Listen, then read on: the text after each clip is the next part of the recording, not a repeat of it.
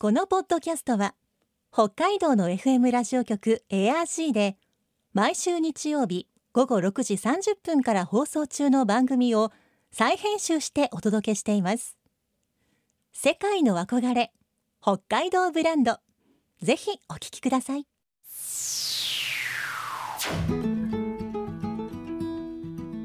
今世界から注目される北海道。この番組では北海道が世界に誇る自然文化産業などをピックアップ。北海道の持つ魅力や可能性をゲストの方に伺います。お相手は鈴木舞です。今回のテーマは雪氷冷熱エネルギー。雪氷冷熱エネルギーとは雪や氷を冷房などのエネルギーとして利用すること。今年も札幌をはじめ雪に悩まされている北海道。長年厄介者と思われてきた雪ですがこの雪や氷を自然エネルギーとして活用しているのをご存知でしょうか？この雪を利用する利雪のシステムは世界的な課題である地球温暖化対策にもつながる研究としてこれまで以上に注目されています。今週と来週は NPO 法人利雪技術協会理事長で室蘭工業大学名誉教授小檜山正義さんに道内で行われている雪氷冷熱エネルギーについて伺います。今日のお話のポイント。鈴木舞のマイポイントは一石二鳥。一石二鳥じゃないですよ。世界の憧れ北海道ブランド。この番組はあなたの明日を新しく北海道創価学会の提供でお送りします。今週と来週は NPO 法人利雪技術協会理事長で室蘭工業大学名誉教授の小檜山正義さんにリモートでお話を伺います。小檜山さんよろしくお願いします。こちらこそお願いいたします。小檜山です。えーまずはですね、えー小檜山先生が雪に関心を持ったきっかけは何だったのか教えてほしいんですが。えー私あのもう70ぐらいなんですけども、もう70年前から、えー北海道で暮らしてまして、はいもう雪がもう身近なもんですね。それで昔もね、えっと昔あの除雪があんまり盛んじゃなかったですから、今よりもっとひどい時期って続いたんですね。うんそれで、えっと今あの雪を捨てるとき、あの雪えー堆積場、雪すばですね、そこに運んでますけど、昔はね、えっと河川敷、川の河川敷にね、雪を捨ててたんですよ。えっと馬車で運んだり、それからあの三輪トラックで運んだりしてたんですけども、えーで私の、えっと生まれ育ったのが、えっと札幌の、まあ、中心に近いところだったんですけど、一条中学っていうところに行ったんですけども、そこはあのグラウンドがね、河川敷だったんですよ。はいですから、えっと、春先、えー雪が溶けてグラウンド使えるようになるんですよ。その時は隣にあの雪質場の雪がね汚い雪がたくさんあのあったんですね。はいでもねあれだけ巨大な雪がもう何もなすすべなく汚いもので捨てられてるっていうのはやっぱりちょっとえ心に引っかかるところがありました。ん。それで、えーそれがあの一つのきっかけですね。はい。それで、えーとある時、えーとまあ、自由に研究できるような立場になりましてそれでふっとえー思い返したのが雪の貯蔵と利用だったですね。うんそれが大体30代後半の話です、まはい。あ、そこあたりからきっかけであの雪の利用もうすでに35、6年やってます。うん。私の自宅の近くにもまさにその堆積場があってでこうたくさん雪がこう捨てられていてでこう5月ぐらいまでずっと残っているのを見たらやっぱりこうこれ何かに使えないかなって思ってしまいますからね。ね思うよね。思います。それでね、えっと、ここはあの感じなんですよ。はい。えっと、札幌でしたら、えっと、雪に負けてしまって、えっと、本当に利用するっていう感じにはならないと思います。はい。で私は室蘭札幌から室蘭に移って室蘭に暮らしたんですけど室蘭ってね適当に雪のあるところなんですよ。はないわけじゃなくてまあまあ多いわけじゃないんです。あはい。だからちょっと客観的にこう、えーなんだろう触ってみようかなっていう感じになれたんですよ。うん。だから私はちょっと血の輪に恵まれたかもしれないです。ちょうどいい量だったわけですね、はい。そうですねえーでは便利の利に雪と書いてこれ利説と読むわけですがこの利説技術協会先生の利説の研究これどういったものなのか教えてほしいんですがそうですねあの大きく分けると雪を貯めるということが一つねはいそれからもう一つは雪を利用しようというあのえ部分がえ二つ目の領域です。貯めるのと利用するのそうですね。はい。貯めるのはあの断熱材の箱に雪入れるときはまあ溶けないのはわかりますよね。うんうんまあそれが一つの方、もう一つは雪をこうのずみにしておいて、その上にあの、えー木のチップ材をこうかぶせてやるとうん、はいえっと融雪雪の溶け方がね遅くなるんですよ。うんそのバーク材っていうんですけど、それをこう、まあ30センチぐらいかぶせてやると。1年こうあの過ぎても大体1.5メートルしか雪溶けないんですよね。へえそれはこそうう夏の間もそれをそのバーク材というのをかぶせて置いておけばそれだけで大丈夫なんですか？ええ、鈴木さんの近くにあのいあの雪排雪場が堆積場あるというおっしゃいましたけど、そこでもあのチップ材をえー30センチかぶせてやると1.5メートルしか溶けないんです。それはすごいですね。すごいですよ。はあ、そういった研究をしていらっしゃるということなんですね。利用する方はね、はいえっとあれですね、あのえっと低温あ溶けるとき低温になりますから、で農産物の低温貯蔵度とか、うん、それからまあ住んでる住居のね冷房に使ったりします。あそれからもっと面白いこともできるんですよ。あはい、雪を燃やすこともできます。雪を燃やす？はい。ええガスハイドレートって聞いたことあると思うんであすけども、聞いたことはあります。えっと燃える氷と言われてうんうます。んうん。えっと氷の結晶の中にメタンガスなんかがこう取り込むことができるんですよ。へえ。それがあのガスハイドレートと言います。それは、えー雪を使って、えーガスハイドレートを作ることができます。そうすると燃える雪ができます。燃える雪。はい。それはどういったところで活用できるんですか？えっとね、例えばあのメタンガスっていうのがあの温暖化ガスだあっていうことはご存知でしょ？あはい炭酸ガスの20倍ぐらい悪さするんです。はい。それをこうえっ、ともあの集めて雪の中に収めてやると、はいそれに火をつけてやるとね燃えますから。はい。だからメタンガスは燃えると炭酸ガスになりますので、えっ、とあんまり悪さはしなくなる。うんうん。悪さしなくなるのとそれから熱も取れますから。はい。それを、えー一石二鳥。はあ。で一石という石は石じゃなくて一節あ雪です一。節二鳥。ね。はい。雪を使った、まあ、いわゆる雪氷冷熱エネルギー。まあこれを利用したシステムにはどんなものがあるのか教えてほしいんですが。えっ、と部屋の中に断熱した部屋の中に、えっと野菜と雪を一緒に置いておく。はいこれ氷室とか雪室って言います。うんそういう利用の仕方が一つですね。はい。それともう一つ雪冷房というのがありますけども、はい。それはえ雪をためる部屋と利用する部屋は別々に置いといてで冷たい空気をこう循環させてやるうんそれを雪冷房と言いますはい。その、えー分けるとその大きく分けてその2つがあの冷熱の利用の方法ですねうんえー現在そういったところを利用している施設というのは北海道にはどのくらいあるんでしょうか？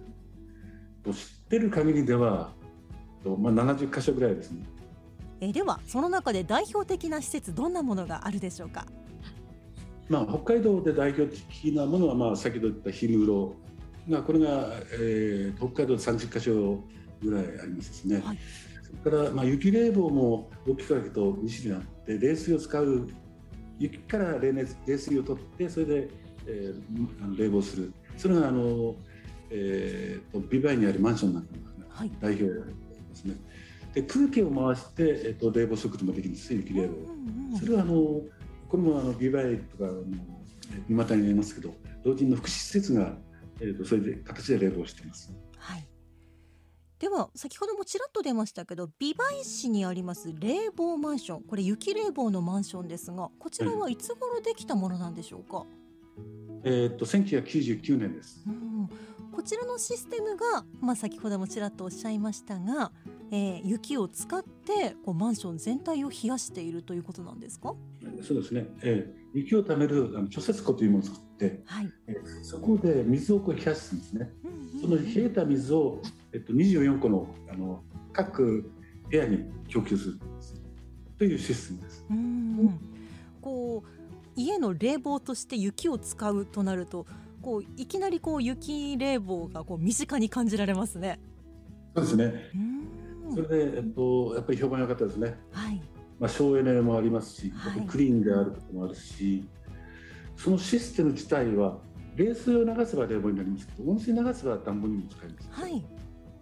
それはあの、えっと、入居している方にとってもあの非常に評判良かったです。うん放っておいたらただ溶けるだけの雪だけどこんな風に使えば冷房に使えちゃうぞという。そうなんですよ、うん、そしてその雪どこから持っていくか分かります？まあ、ビバイもまた雪が多いのですごく身近にもたくさん雪あるなって気がしますが。そうです。駐車場の雪です。あマンションの、うん、へえ。そうです。それはすごく身近でしょう。身近ですしあのマンションもきっとこう雪どこに捨てたらいいんだろうってこう困ってる人たくさんいると思うのでそうやって使うとまさにこう一石二鳥ですね。そうですね。おっしゃる通り一石二鳥です、ね、なるほど。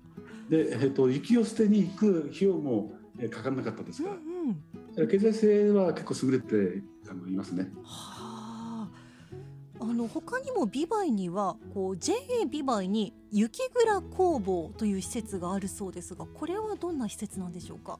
これもあの米の貯蔵施設ですね、うんうんうん、冷風をこう循環させながら冷房してます、うん、でその雪をためる倉庫あの倉庫貯雪庫と言いますけどそれは非常に大きいんです、はい、でねあそこはね、えっと、その貯雪庫を、えっと、農産物のね荷さばき所に使ってるんですよ。えっと、雪を入れるのは大体あの3月ですから、はい、えっと、で雪入れも終わるのが9月10月ですから、はい、だからあの農産物収穫時期にはあそこ空いてるんですよ、うんうんうん、だから収穫したものを一旦あそこ持っていって荷さばきしてそれから出荷するんだ出荷する。ですからあの建物としては一切無駄なところないんですね。スペースを有効に使っているというわけなんですね。す。ねこれがやっぱりあの雪の利用の大きなコツになると思いますね。季節によってこう雪を運んでおくそして貯めておく時期。またこう雪がなくてもこう OK な時期。そうですね、うん。えー、沼田町にありますスノークールライスファクトリー、えー、はい、こちら小宮山先生が携わった施設かと思いますけどこれについて教えてもらえますか？そうですね、えー、あれは米の貯蔵施設です。はいそれが雪冷房というシステムを使ってまして、温度が5度 C で湿度が大体70%ぐらいなんですよ。お米のを貯蔵する最適な条件だと言われてます。はい、それをあの雪を使うと簡単に作れるんです。で、えー、それを、えー、っとあそこで作りました。もう20年も前の話なんですけども。それで、えー、っとあそこで、えー、貯蔵したお米これは評判いいんですね。で沼田町の、えー、スノークールライスファクトリーを、えー、で貯蔵したお米は100%完売です。もう20年以上完売してます。こちらの施設もやはりこうじゃ沼田町の町の方からこう雪を使ってお米の貯蔵はできないものかっていうやっぱりそういう相談があったんですか？そうです。して作りましたですね他にもこう沼田町では雪山プロジェクトというものがあるそうですがこれは一体どんなものなんですか、はいえーと、夏に雪があるとあの楽しいですよね。楽しいです。それで、えー、例えばイベントにも使えますし、はい、で、えーと、そういったあの、えー、雪を貯めといて欲しい人に売ってやろうと売ってあげようというためにあのあの雪を貯めるプロジェクトです。はい、施設です。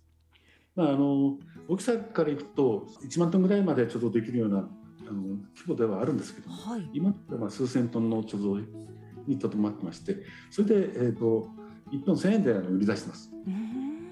鈴木さん買いたかったら買いますよ。いやしかしあれですよねこう冬の間は雪ってとても見慣れたものですけれど北海道民でもなぜかこう真夏にこう雪を見たらなぜかテンション上がってしまいますがそうですね、うんまあ、特にあのえーお子様は喜びます。はい。こうなんだろう滑り台作ったりうん。夏の雪合戦はね面白いですよ。べちゃべちゃになるんだからね。子供は泣くまではい。そういう風にこう夏にも利用するために冬の間のこう雪を貯蔵しておくというそういうことなんですね。そうですね。はい。うん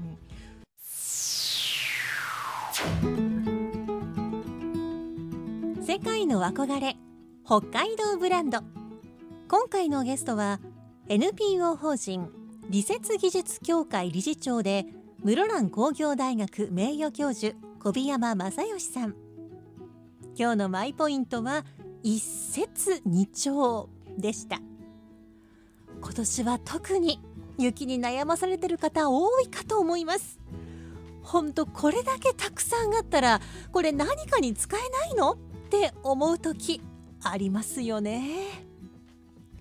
小檜山先生の研究はまさにそういう研究です。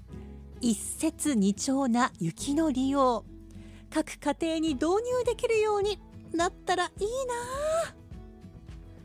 来週も小檜山さんに北海道の雪氷冷熱エネルギーについて伺います。さてこの番組では皆さんからのメッセージをお待ちしています。番組の感想やあなたの思う北海道ブランドなどぜひお寄せください。クオカード3000円分を毎月抽選で1名の方にプレゼントしています。詳しくは番組のホームページをご覧ください。北海道ブランド。そこには世界を目指す人たちの知恵と情熱があります。来週もそんな北海道ブランドに元気をもらいましょう。ご案内は鈴木舞でした